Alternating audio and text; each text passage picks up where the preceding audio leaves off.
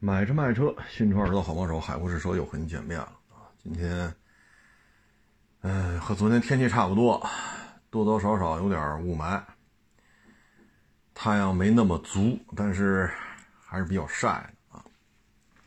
今天也是出去看车，这车呀是一个非常个性化的这么一豪门车啊。买的时候呢，基本上没优惠。嗯，但是现在这车优惠就很多了啊，哎，得打个八折吧，都得。所以你一年多，一年多以前买的，正好赶上什么都加价，不是，对，加价，啊，什么都呃说错，什么都原价回购啊，二手车原价回购，你看那时候买新车，所以买一高点。那这个品牌呢，向来是以高额折扣作为它生存的法宝，是个车就得给个十五个点、二十个点，啊，还有二十五个点、三十个点的。所以这个品牌吧，它最近一直靠这个活着。但是当这个品牌原价卖新车的时候，您去买了，那现在一年多过去了，这现在新车打八折。啊，那您再卖，你会赔很多的。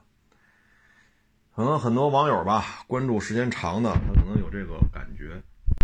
就是去年的德国车我卖的非常少，啊，因为什么呢？就以德国车为代表的，啊，这些车型它都在原价回购。但是今年呢，你看，准新的沃尔沃 XC90、奔驰大 S、GLC 都弄仨了。叉一、叉三，啊，还有什么呀？我都想不起来了。反正最近弄了很多欧美范儿的这些车，啊，为什么现在开始弄呢？因为今年和去年物极必反，这话得老祖宗留下来，咱得感谢老老祖宗。当你这车去年啊什么什么都原价回购。啊，就连这以打折为代表的车型都原价回购，那它必然就会出现快速回落的时候。啊，两三个月就把价格涨起来了，那这个必然有回落的时候。所以去年德国车我基本上没弄，今年啊德国车弄的就挺多的，啊，真是真是弄的挺多的。像开春那会儿，叉 C 九零嘎嘎新的。大 S、叉一、叉三、宝马三、宝马五啊，然后还有什么呢？保时捷啊，那都没发朋友圈啊。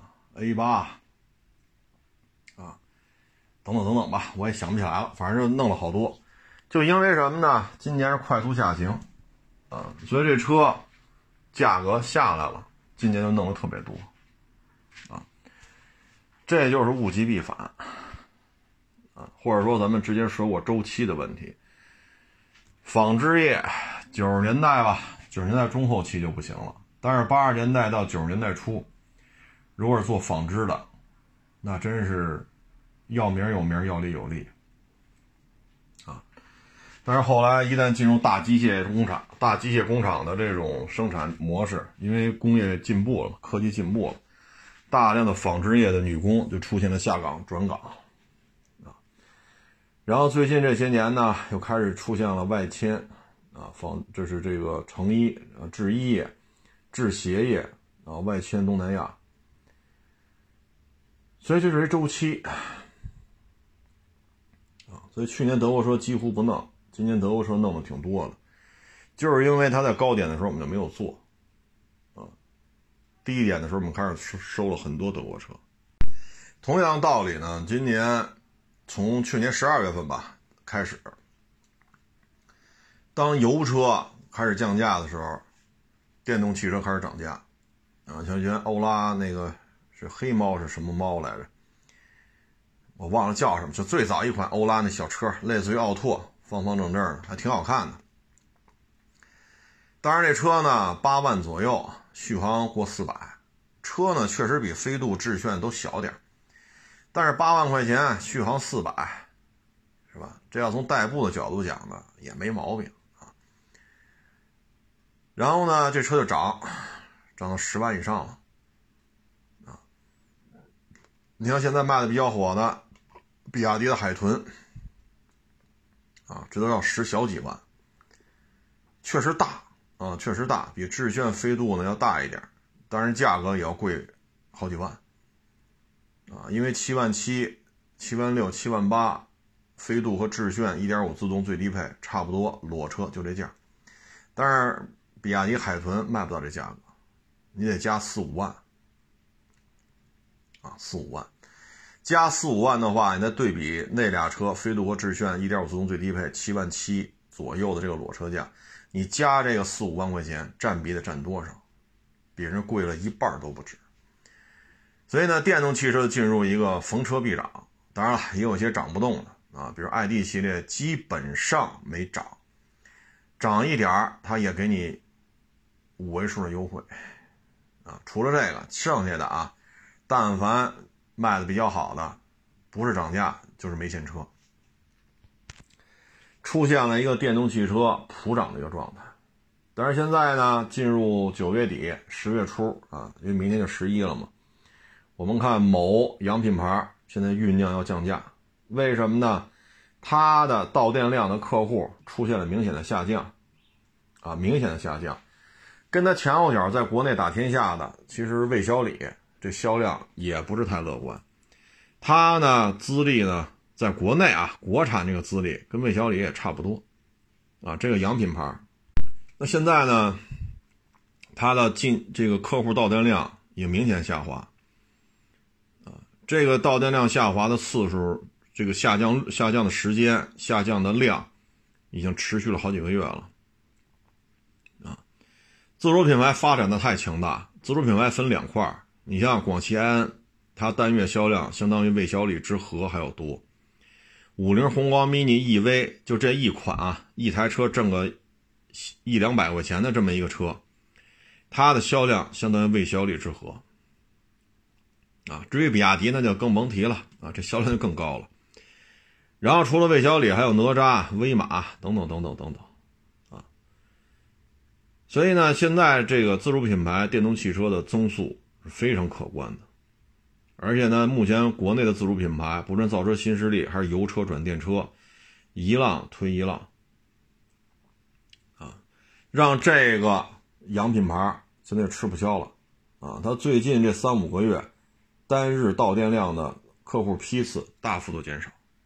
还一个数据呢，就是它不光到店量下降，它等待提车的时间也大幅度缩水，从原来四五个月、半年的提车周期，到现在两到三周，啊，两到三周，而且呢，之前上一周吧，它又出现了买车送大几千块钱的保险的优惠，现在呢，很有可能呢，就是要进行大规模的促销了。啊因为什么呢？二季度的销量，就国内的销量，已经比一季度的销量下滑了百分之十八，啊，已经下滑了百分之十八了。二季度比一季度，啊，所以到了七八九这三季度，这个业绩就更不好看了。所以这个品牌呢，也将从加价变为降价，啊，加价变为降价。现在的这种形势之下吧，我觉得主要原因有几点。首先呢，这个品牌呢，它的国家哈哈跟咱们之间不太对付，包括前不久它的母国，它的母国也是它制造，就是原来的这个，就这个品牌的祖国，对咱们西南某军工特别牛的大学进行了疯狂的电子盗，应该是。应该电子抢劫应该叫做互联网抢劫啊，大肆盗取咱们的科研数据啊。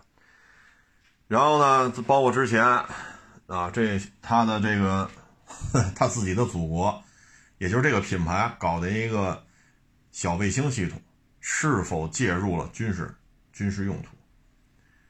再加上前日子啊，某老太太非要去台湾。再加上这个品牌探头拍摄的数据是否会传回他的祖国啊？所以这些事情累积它是有发酵期的，再加上他们的发言人极其傲慢啊，说你们的消费者就是其实他也是中国人，但是他老说什么呀？你们这些消费者需要培需要教育需要培训，再加上这个品牌呢出了这么多事儿，没有人能告赢他。凡是出了车祸的，就是两种可能性：第一，你不会开；第二，你想不开。想不开就是你想自杀，与我们车没有任何关系。你调数据吧，出来的数据永远是消费者的错，无一例外，没有人能告赢他啊！包括这媒体也是，谁说他不好，他告谁！所以这些累积的效应叠加在一块儿。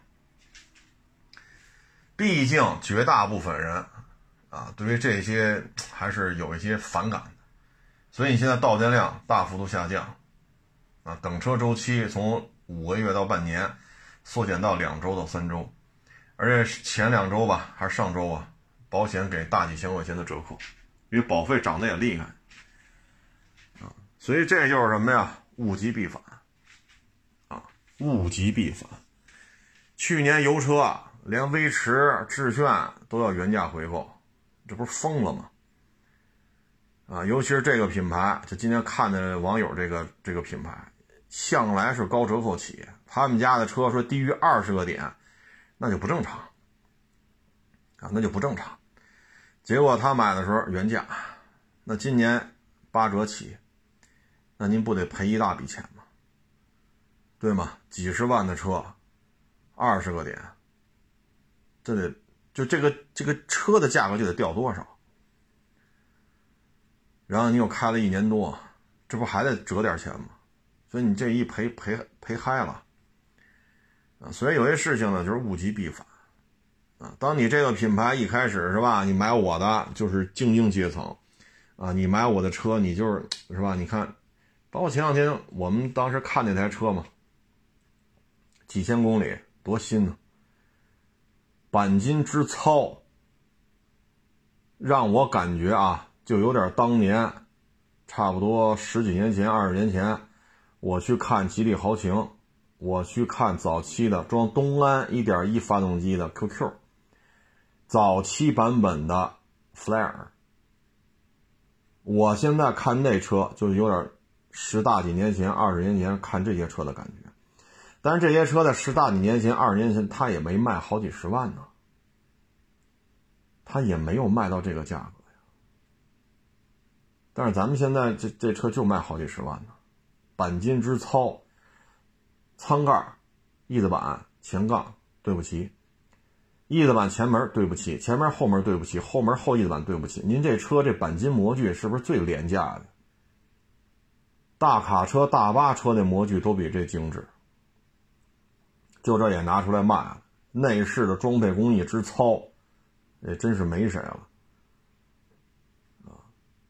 所以这些事情不可能所有的中国消费者都装看不见，但总有人琢磨琢磨的啊！所以这个品牌现在掉的厉害，接下来很有可能就会出现比较大的折扣，出现折扣也正常啊，也正常，物极必反嘛，你不能什么什么都涨，永远都涨。这，这这不合适吧？那黄金的价格还有高有低呢，汽油的价格也有高有低，房价也有高也有低，是不是？你陆巡的价格它也有高也有低，啊，所以呢，现在如果它接下来十一啊或者年底要促销个两三万，降价个两三万，对于魏小李来讲压力巨大，所以为什么？这个小鹏 G 九啊，说二十一号上市，二十九号就要调价，啊，这都是有一些数据反馈的，啊，嗨，走一步说一步吧，反正不降价呢，你喜欢您就买；降价了呢，咱不是老百姓买车，是不是？尤其是新车，便宜点咱还有什么不高兴的？那应该高兴啊，对吧？所以这就是物极必反，包括我们做这车也是，去年啊，去年我们德国车做的很少，今年做的很多，啊，所以这东西就是有些时候需要你怎么说呢？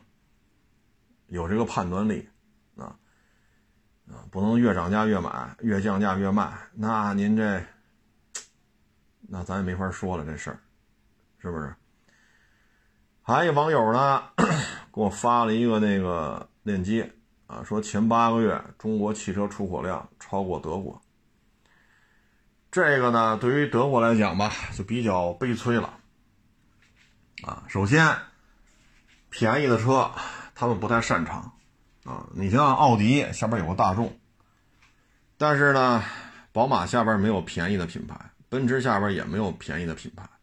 所以它出口的车型价格都不算低，啊，你说斯柯达，斯柯达在全地球的销量很低，啊，存在感并不强，啊，所以相对走中低端的只有大众，啊，再一个呢，电动车，现在电动车德国为代表的整个欧洲汽车工业呢追不上了，所以他们现在呢两手准备，第一呢，大家呢去跟中国的宁德时代啊、比亚迪啊进行合作。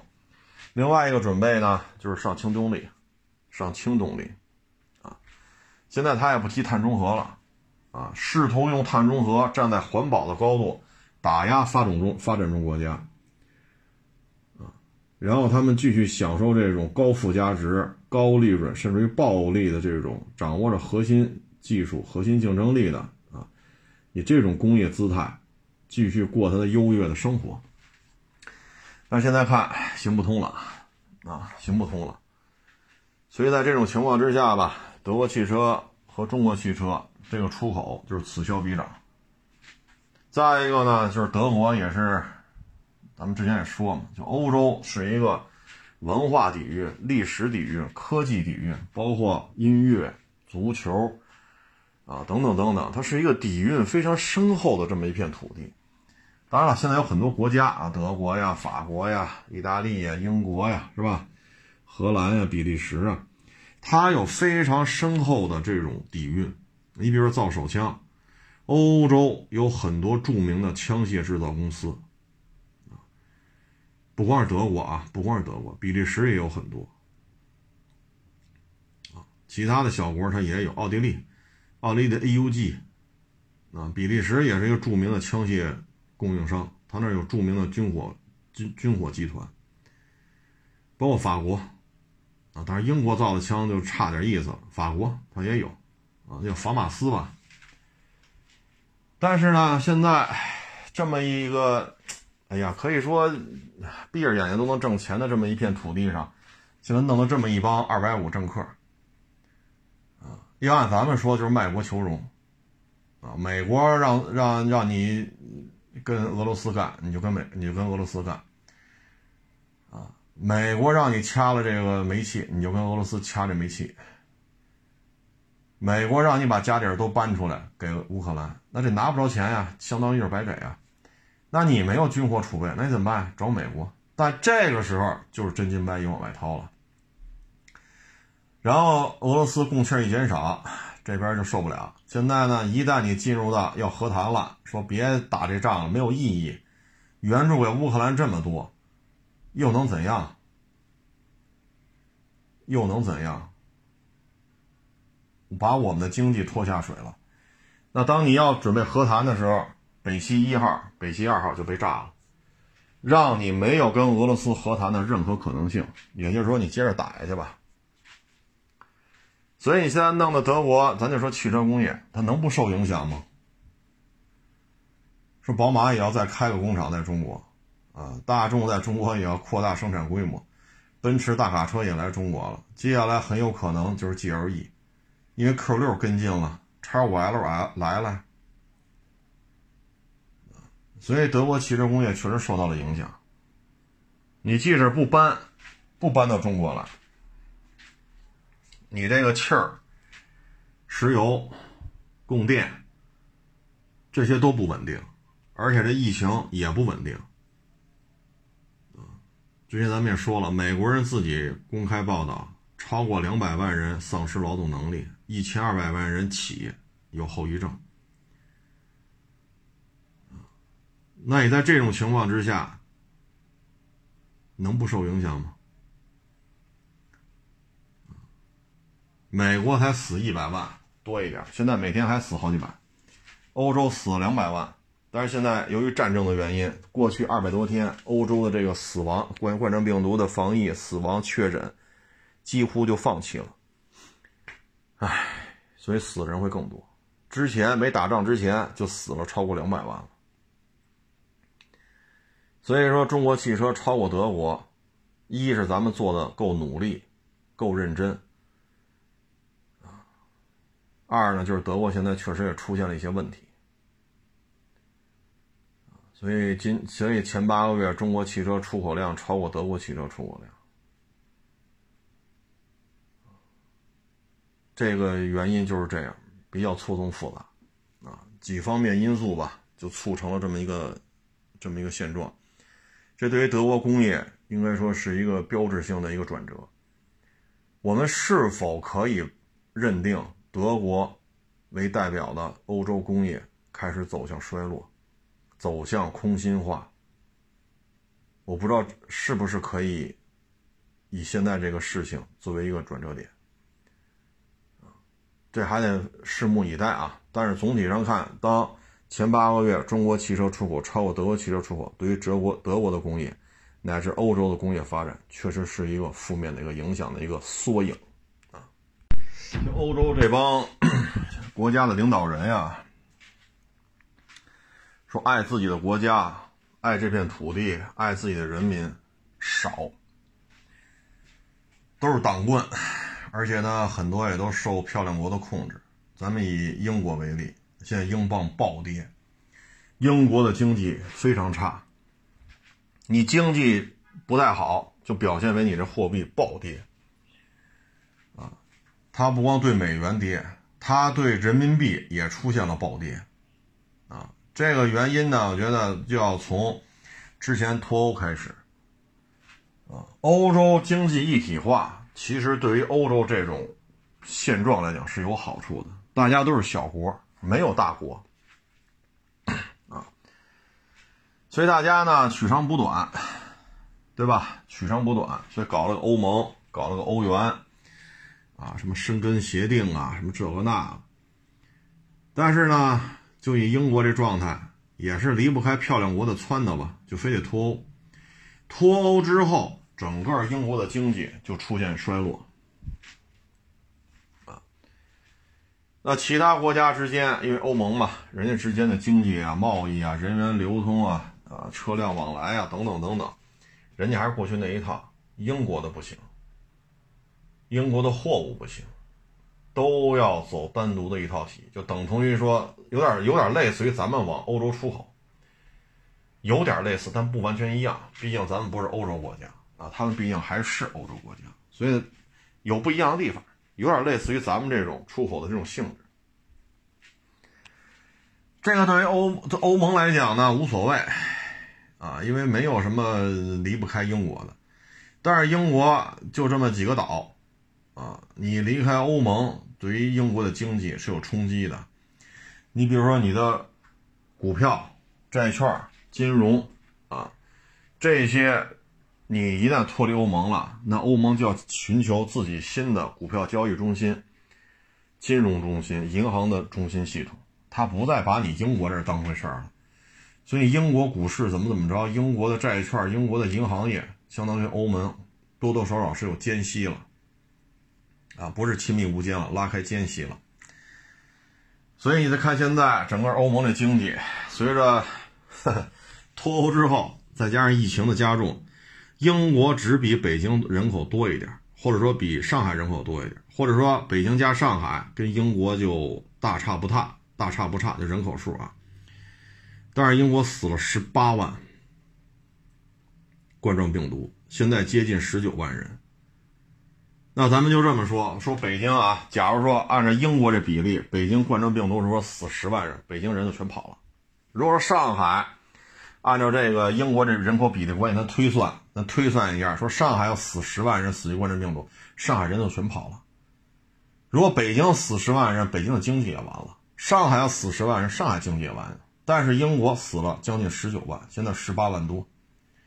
它对经济能没有影响吗？美国三亿多人，一千多万有后遗症，二百多万、三百万不能就丧失劳动劳动力了啊！那缩一下，那相当于如果三四千万的国家的话，就要有上百万人有后遗症，二三十万人丧失劳动力。那这对英国的经济能没有影响吗？